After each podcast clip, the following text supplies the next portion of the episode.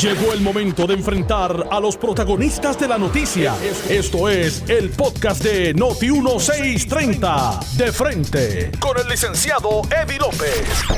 Buenas tardes, Puerto Rico. Bienvenidos a De Frente. Este que les habla el licenciado Eddie López. Hoy, ¿qué es hoy? Miércoles, 4 de marzo del año 2020. Eh, agradezco a los compañeros Miguel Hernández Vivoni, así como al profesor Jorge Suárez por la honrosa sustitución en el día de ayer, mientras estuve en gestiones profesionales.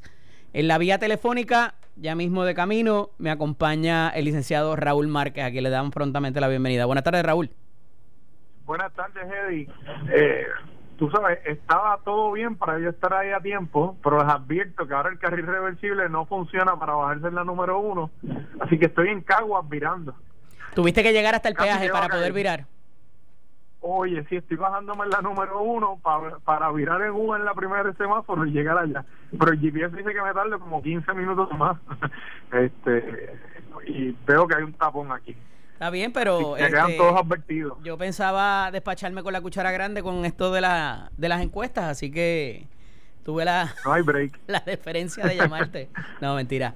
No Mira, hay break. eh, la encuesta se publica de manera eh, cibernética y entonces el día siguiente se publica en papel, por lo que en el periódico del Nuevo Día de hoy están los resultados que se habían analizado ayer y que tienen que ver con la encuesta dentro de la primaria del Partido Nuevo Progresista, de la cual no tuvimos oportunidad, ¿verdad?, por no haber estado ayer, eh, pero me parece que hay unos detalles interesantes, toda vez de que eh, la percepción de algunas personas era el que el candidato que iba como frontrunner y bastante adelante era el excomisionado Pedro Pierluisi y la gobernadora le saca una ventaja a pesar de que hablan de un virtual empate, pero la realidad es que hay un por ciento de diferencia entre la gobernadora y entre el excomisionado residente. Esto, antes de entrar al resultado, Raúl, hay que hablar eh, de varias cosas eh, de la muestra, que en efecto es pequeña y cuando vamos a la del Partido Popular Democrático se reduce aún más. Eh, pero también me parece que es importante un dato que se ha obviado en lo que es el análisis de los números, el hecho de el momento en que se tomó la muestra. La muestra se tomó de acuerdo a unas eh, entrevistas presenciales y no por teléfono o de manera cibernética, lo que también hay que poner en perspectiva porque el encuestador tuvo a esa persona de frente eh, y vio, ¿verdad? Eh, más allá de que, eh, pues, hay, hay otras particularidades, ¿no? El tener a la persona de frente y, pues, de acuerdo a el cernimiento o la calificación que se hace de esa persona que también está contenido en los resultados. Y por lo que a lo que voy, y también quería distinguir, además de eh, los porcientos en términos de quién eh, está por encima de quién, la, un, un resultado que salió ayer y fue medio confuso, no todo el mundo lo ha sabido interpretar, que es en caso de que un candidato prevalezca sobre otro, si esa persona que a lo mejor favoreció a candidato X y candidato X no prevaleció, cuán probable sería que votaría por el candidato Y. Eso es importante porque más allá de demostrar eh, favorabilidad por ese candidato o fanatismo por ese candidato, hay que ver si está dentro eh, de, y votaría al final del día por quién es PNP, por quién es popular, por quién es independentista eh, y se mantiene dentro de la línea de partido versus de favorecer al candidato como persona. Y eso es importante cuando también lo vamos a mirar con relación a lo que son los candidatos independientes o los partidos emergentes. Hasta ahí, ¿verdad? Sin entrar en el resultado, quería tu, tu reacción. Sí, mira, eh, a mí me parece importante y es un elemento que hay que tomar en consideración que esta encuesta se ha hecho de, de personas, o sea, eh, como, como te digo, en persona, ¿verdad? Porque todos los que hacen encuestas han discutido y saben que el resultado puede variar dependiendo del método que se utilice y que el más efectivo es que la encuesta se haga en persona, ¿verdad? En lugar de por teléfono o mediante cartas o por internet, que son métodos que también se utilizan. En cuanto a la muestra, también las personas que hacen encuestas eh, siempre entienden que, que, que independientemente del tamaño de la muestra, cuán grande o cuán pequeño sea, y, y eso al final tiene que ver con cuán eh, certera es la encuesta, pero más importante que ello es el que la muestra se realice de una forma científica y que esa muestra sea realmente representativa de, del universo, ¿verdad? Eh, es imposible para una encuesta eh, consultar al universo porque tendrían que entrevistar, no sé, un, millón de personas. Eh, y, igualmente, eso es lo que diferencia la encuesta de los sondeos y le da su carácter científico y objetivo. Así que después que esté correcta la muestra, yo entiendo que eso debe reducir el margen de error y debe rendir un resultado lo más cercano posible a la realidad. El virtual empate, pues yo tengo que estar de acuerdo con esa, o, el decir que hay un empate, yo tengo que estar de acuerdo con esa, eh, con ese, la conclusión de parte del periódico, porque sabemos que todas las encuestas van a tener un margen de error, las más certeras pues está hablando de un margen de error de 3% menos y en este caso la diferencia es de 1%. Y, y te voy a decir, yo me siento como que ha prácticamente transcurrido el juego, terminamos empate y estamos en overtime, ¿verdad? Eh, entonces, estamos en cero a menos de 100 días de las primarias. Y, y lo que a mí me parece que va a ser importante ahora es quién tiene la capacidad de hacer algo para establecer una diferencia, ¿verdad? ¿Quién tiene mayor capacidad de, de, de provocar los cambios que hagan a la gente moverse hacia un lado o hacia el otro y a los indecisos a, a tomar una determinación o una posición. Y sin lugar a dudas, en este momento es la gobernadora quien está en mejor posición de, de provocar esas circunstancias que muevan a las personas de un lado a otro o que provoquen que los indecisos se decidan por ella. Simplemente porque es la gobernadora, ¿verdad? Estamos ante una circunstancia novel la primera vez que un gobernador en Fortaleza es retado en primaria. En efecto, y, y, o sea, como te digo, sin entrar a los números y, y el de la favorabilidad de los candidatos es bien interesante y más cuando lo expandes a lo que ha acontecido con lo con la legislatura, la comisionada residente que parecería ser la de mejor favorabilidad y esto ocurrió inclusive con el comisionado residente eh, Pedro Pierluisi. En los tiempos de Fortuño también era el más el mejor o el, el de mayor favorabilidad de todos los candidatos y es porque pues la posición eh, de ordinario estás anunciando cosas bonitas, estás anunciando, eh, no estás todo el tiempo inmiscuido en las eh, decisiones de política pública y eso pues te da un resguardo, ¿no? sí quería establecer también, y, un poco lo mencioné, y quería que me reacciones al momento en el cual se estaba de alguna manera trabajando la encuesta qué estaba pasando entre ese 21 de febrero y el 25 de febrero, que evidentemente fue un fin de semana. Oye, eh, tenemos eh, en febrero, ¿verdad?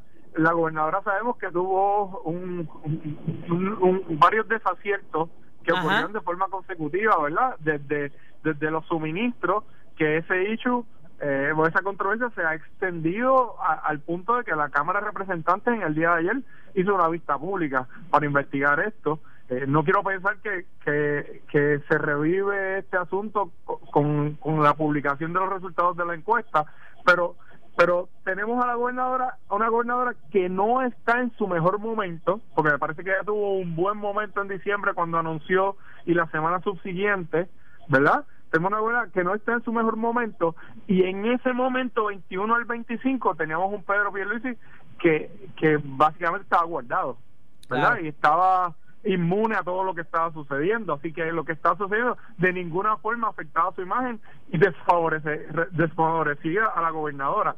Sin embargo de allá para acá la gobernadora ha tenido varios aciertos entre ellos verdad la visita del almirante Brown. Ahí eh, quería llegar hermano Ahí quería llegar, porque cuando se tomó esa, esa muestra, Cuando se tomó esa muestra, era ella habiéndose reunido con el con Brown y con eh, ay se me escapa el nombre del otro que es el subsecretario de HOD y esas fueron las mejores noticias que se pueden dar porque aparenta haberse librado la línea de burocracia, el nivel de burocracia para eh, poder desembolsar los 8.200 millones de dólares a los cuales eh, habíamos calificado. Correcto, correcto. Eh, eh, incluso este, de allá acá a la gobernadora yo entiendo que ha tenido una, una proyección. Montgomery es, el, es el apellido del otro. Montgomery, correcto. Que, que fueron noticias positivas de la gobernadora, ¿verdad? Donde proyectaba haber ganado la confianza de Washington DC, ¿no? Y, y que ya se había destapado todo este bloqueo que había de fondos federales al punto que dejó en un segundo plano el, el, el, el despido o el relevo del secretario de vivienda, ¿verdad? Y le da un poco la razón a la gobernadora. Mira, eh, ocurrió este cambio y mira lo que ocurre poco tiempo después del cambio. Bueno, este, eh, el propio secretario actual se quejó de lo mismo que se había, que se había quejado el, secretario saliente, pero vamos, la idea es que abran esa pluma y puedan desembolsar el dinero al que tenemos derecho. Pero más allá de eso, fíjate que también en los resultados que se publican hoy está el asunto de, la, de cómo se cataloga la administración de gobierno. Eh, que quizás pues, pueda ser inclusive separable de la administración, pero en este caso no lo es. Y me parece que ahí está la, el secreto, y por eso ato las dos cosas, ¿verdad? El secreto de que haya salido también quizás la gobernadora que nunca había hecho campaña, que nunca había sido candidata, que como tú muy bien dices y, lo podemos estipular, ha cometido ciertos errores eh, como candidata, eh, eh, perdóname, como gobernadora, no como candidata, eso no se traduce quizás a ese número de favorabilidad en la función pública.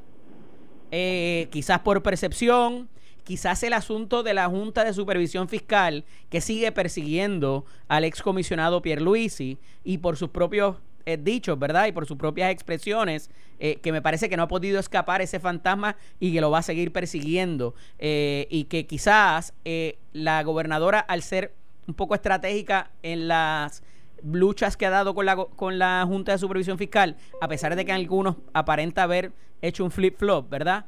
Eh, la situación con los pensionados, el manejo del asunto de los municipios, esa percepción se ha tornado positiva para ella, no así para los miembros de la legislatura que quería empatar la noticia con eso, que siempre van a hacer el punching back.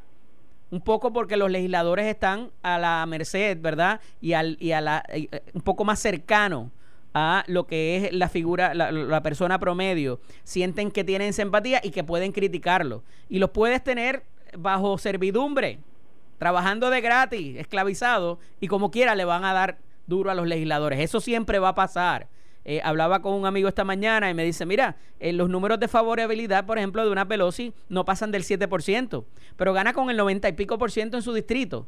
O sea, obviamente, pues también la participación es más reducida eh, en términos de que no es el, todo el electorado de los Estados Unidos, pero por más que critiquen al legislador, y yo creo que la historia ha sido clara, siempre terminan votando por él y vota el electorado por la persona que conoce. Tiene mucha dificultad y mucha, mucho recelo en traer personas desconocidas por lo que pudiera implicar. No sé si coincides conmigo.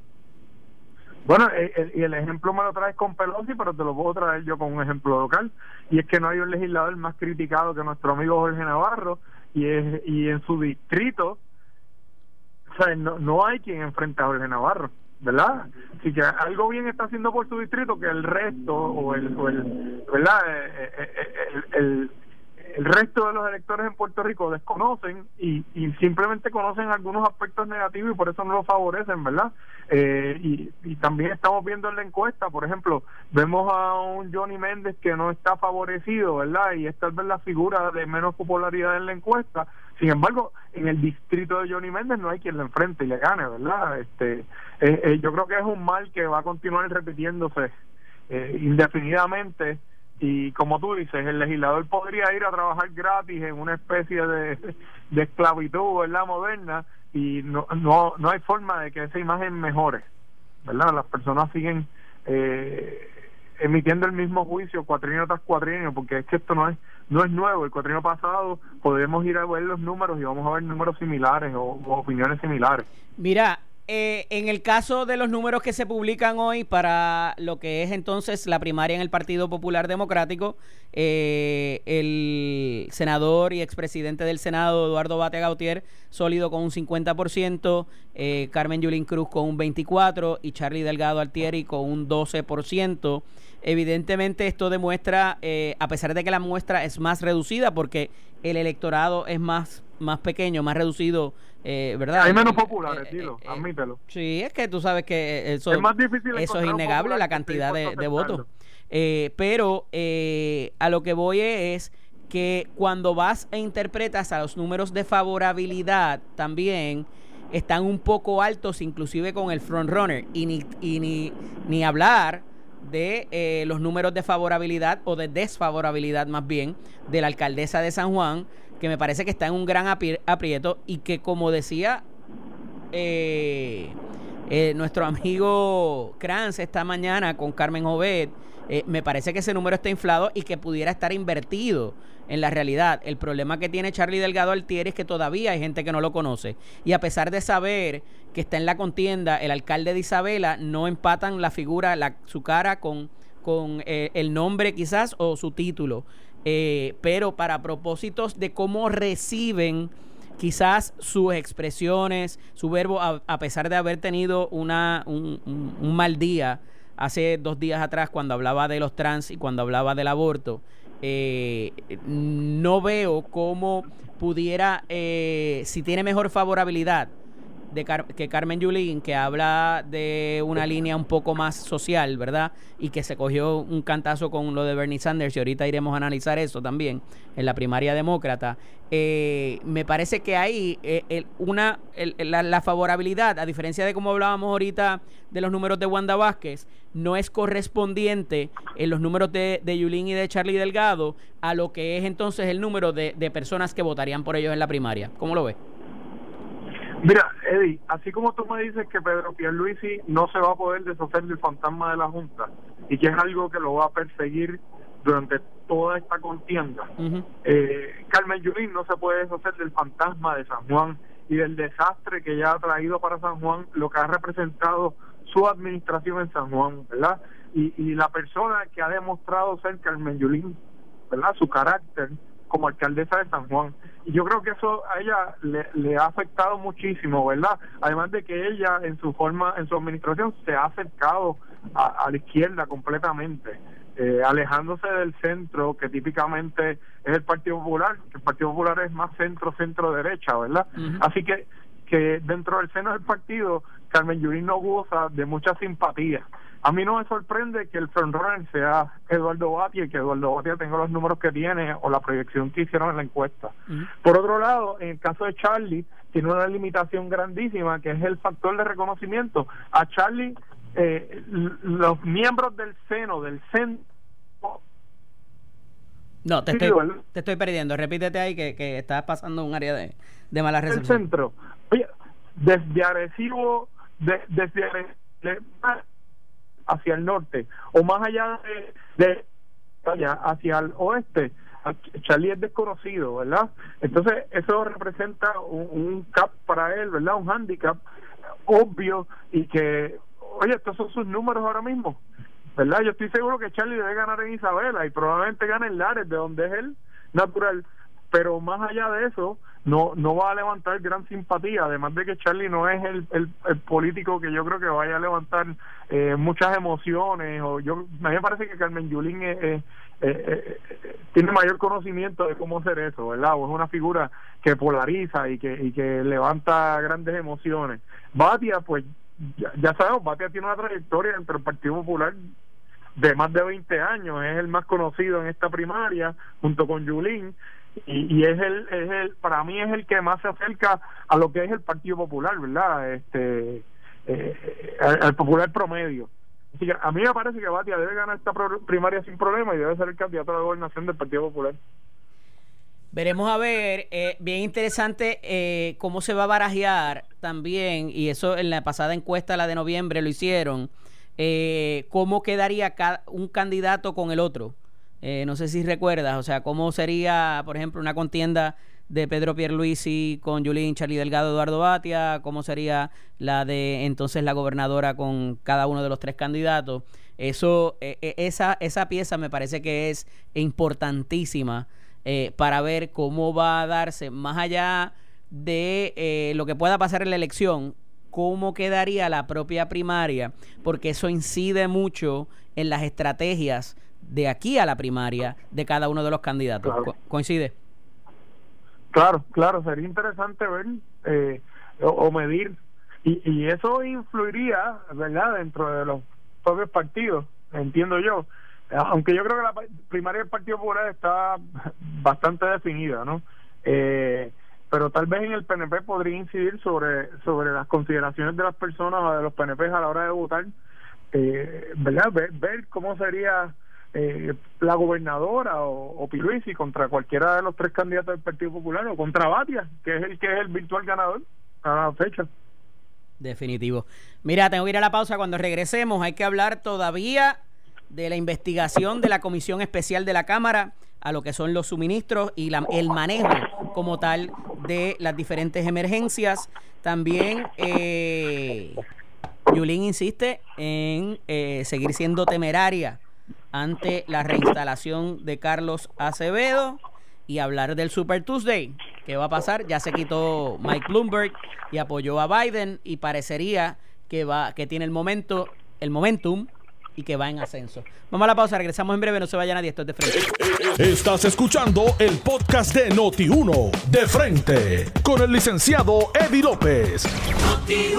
Estamos de regreso aquí en De Frente, este que les habla el licenciado Eddie López, me acompaña el licenciado Raúl Márquez. Estuvimos analizando parte de los resultados de la encuesta publicada por el periódico El Nuevo Día con relación a los candidatos a la gobernación por el Partido Nuevo Progresista, así también como el Partido Popular Democrático.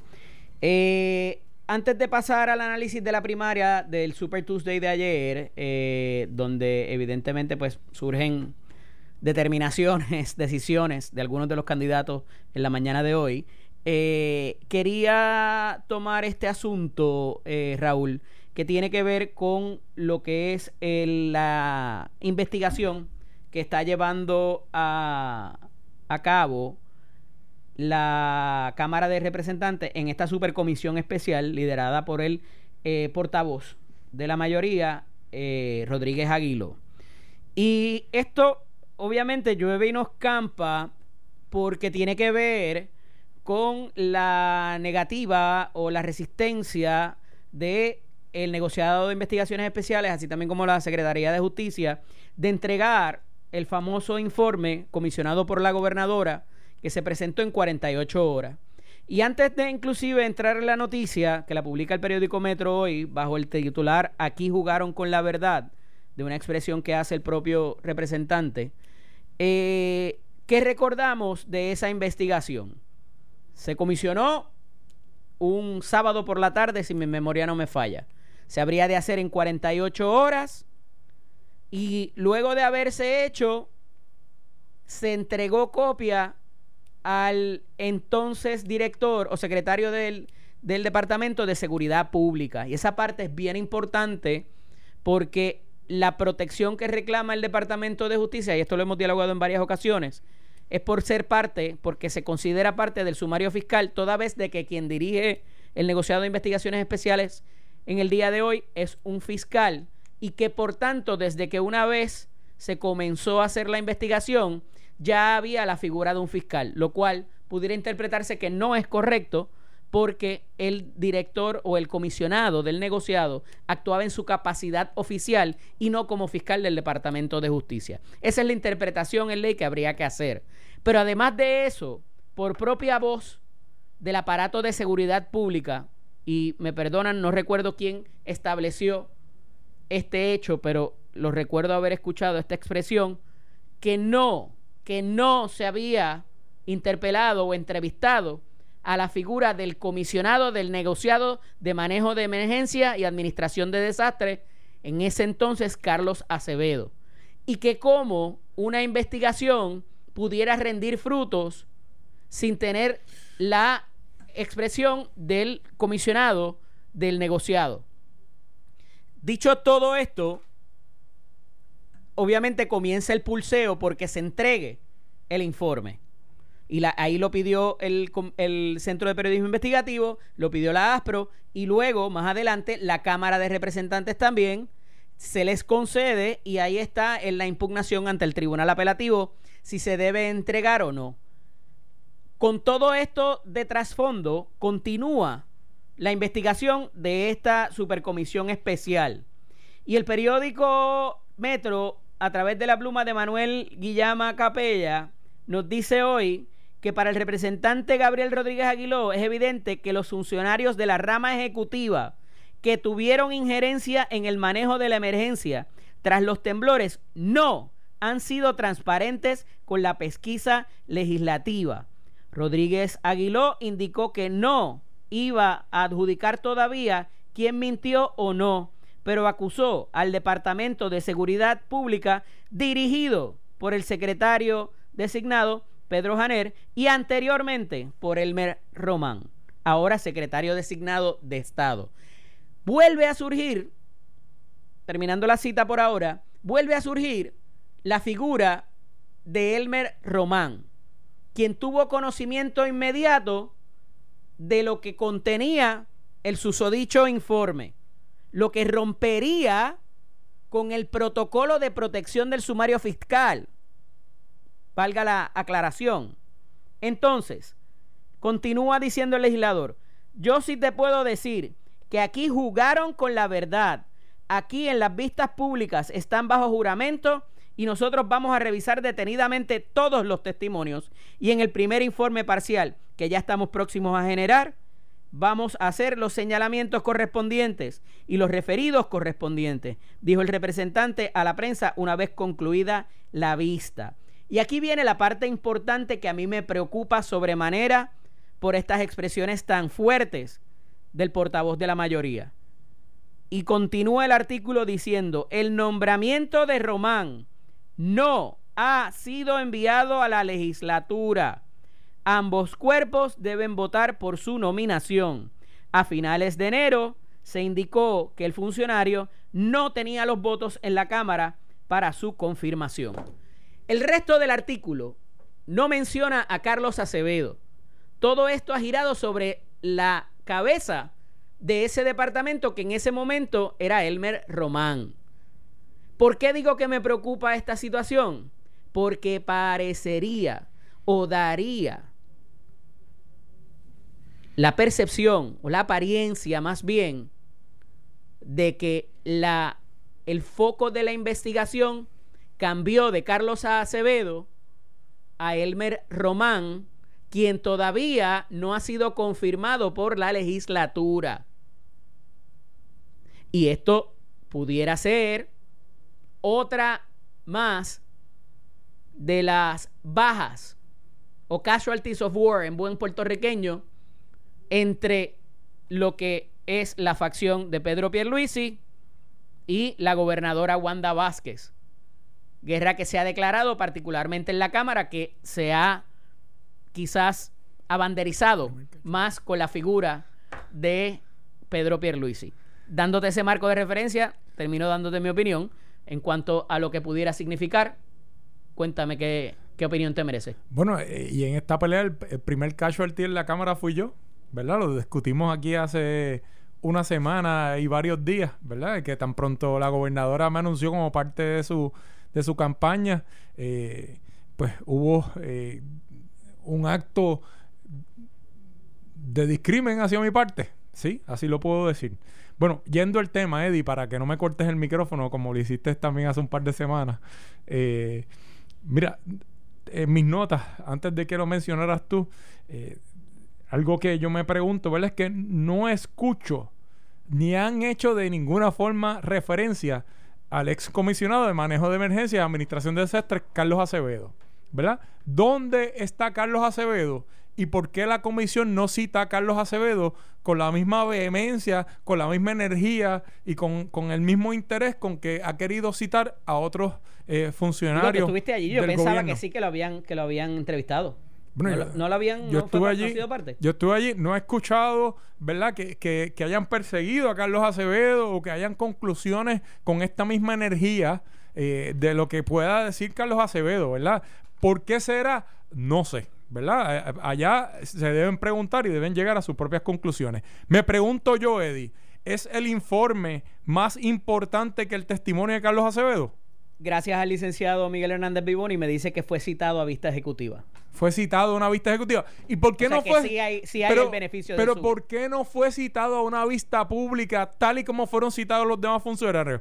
¿O tú no escuchaste durante la mañana cuando el presidente de la comisión dijo, no, apareció en mi oficina, no lo atendí, que vaya a la vista pública y que me diga las cosas que me tenga que decir. O es que Carlos Acevedo va a medirse con una vara distinta a como se han medido el resto de los funcionarios. Y si es así, ¿por qué razón? Porque la verdad es que tú puedes discriminar entre un testigo y otro, o tú puedes escoger una, una, metodología distinta para un testigo que al de otro, pero tiene que justificarlo. ¿Verdad? Tiene que haber una justificación razonable de por qué a Carlos Acevedo lo escuchamos en privado y a los demás los citamos a una vista pública bajo juramento y los entrevistamos frente a la prensa, ¿verdad? Y frente al público que se encuentra allí presente, ¿verdad? Por otro lado, eh, a mí me parece eh, que, que, la excusa de decir que es que Elmen Román estaba gerenciando versus Carlos Acevedo no me parece una razón suficiente para decir que a Carlos Acevedo se va a entrevistar en privado o se le va a dar el beneficio de comparecer en privado y no frente al público como ha tenido que comparecer todo el mundo. Si bien es cierto que el Menrobán estaba gerenciando el control del, del almacén, ¿quién lo tenía? Eddie López.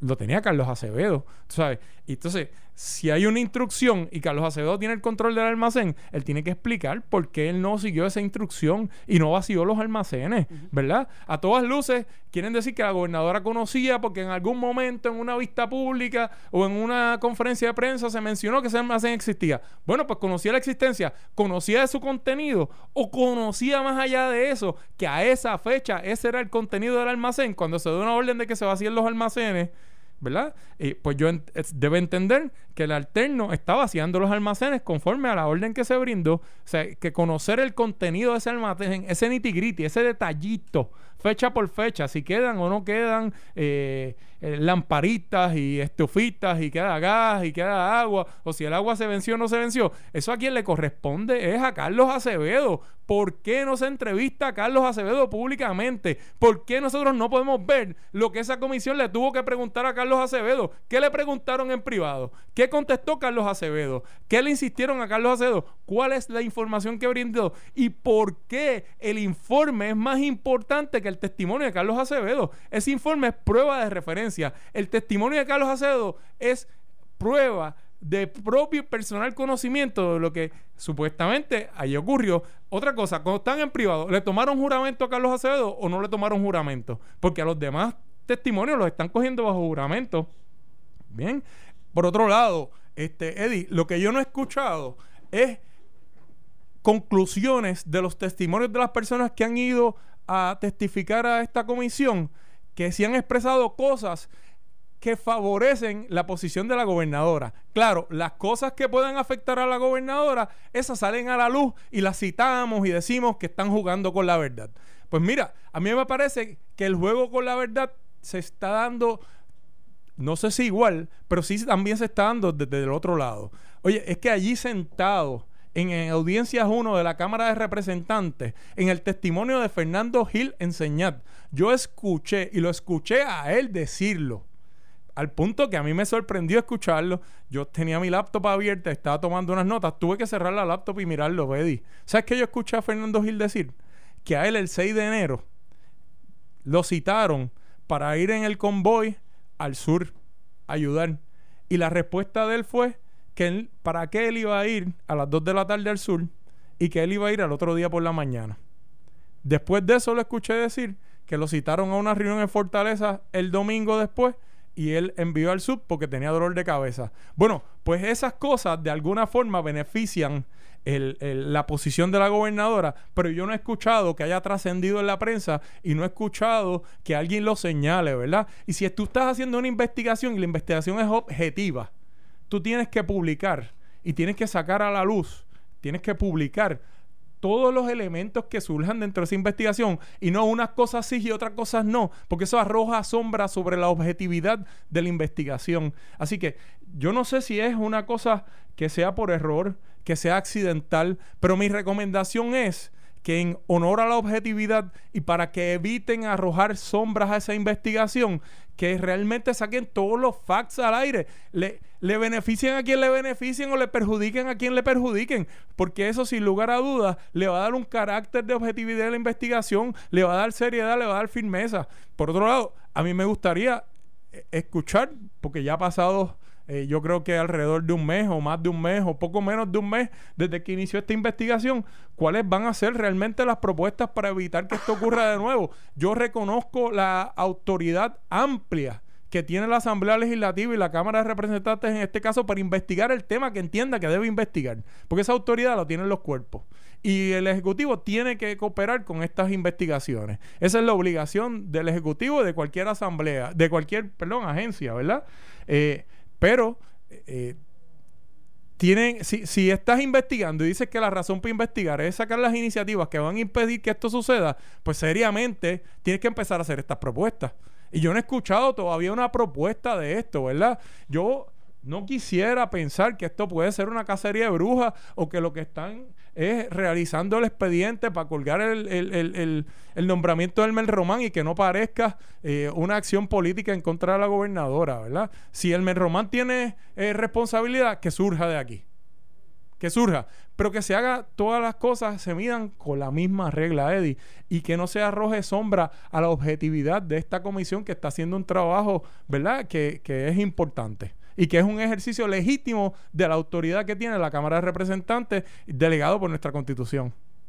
Bueno, podemos seguir, tenemos todavía un par de minutos más. Se nos acabó el tiempo. Esto fue el, podcast de Notiuno. Análisis 630 con Enrique Quique Cruz. Dale play a tu podcast favorito a través de Apple Podcasts, Spotify, Google Podcasts, Stitcher y notiuno.com.